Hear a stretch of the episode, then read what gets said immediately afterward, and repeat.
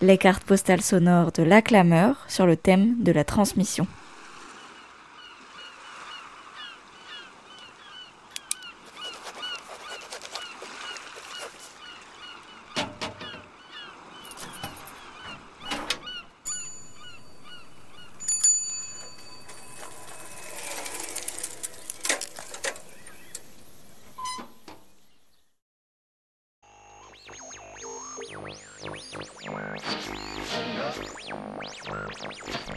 Dans le salon de mes grands-parents, il y avait un petit poste de radio.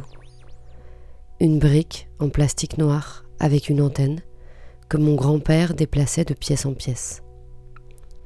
L'appartement de mes grands-parents était lumineux et encombré. Il y avait trois chambres, une pour eux et deux pour les enfants.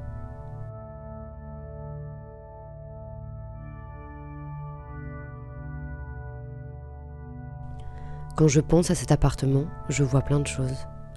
La petite gazinière sur laquelle ma grand-mère faisait le pain, le canari jaune et les roses des sables rangés dans le meuble télé et que mon grand-père me permettait de toucher malgré l'interdiction formelle de mon père.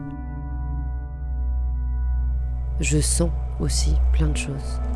Le lait chaud, le café à l'italienne ou encore l'odeur de renfermer des cassettes télé. Mais surtout j'entends. Il y a les voix de mes grands-parents, ma grand-mère qui me dit des choses en kabyle, et mon grand-père qui écoute les infos sur la petite radio. À 10h50. La justice suisse décide d'acquitter Michel Platini et Sepp Blatter, le français et le suisse respectivement ancien président. Quand mon père arrive pour venir me chercher, mon grand-père lui raconte ce qu'il a entendu. C'est un peu le fil France-Kabyle Info. Mon père et mon grand-père sont debout pendant que je suis assise à la table de la cuisine avec ma grand-mère. Ils s'échangent des petits bouts d'informations dans une langue mystérieuse qui mêle tellement le kabyle et le français que cela sonne comme une espèce d'espéranto méditerranéen. On dirait deux espions qui se retrouvent incognito dans un HLM de la banlieue grenobloise.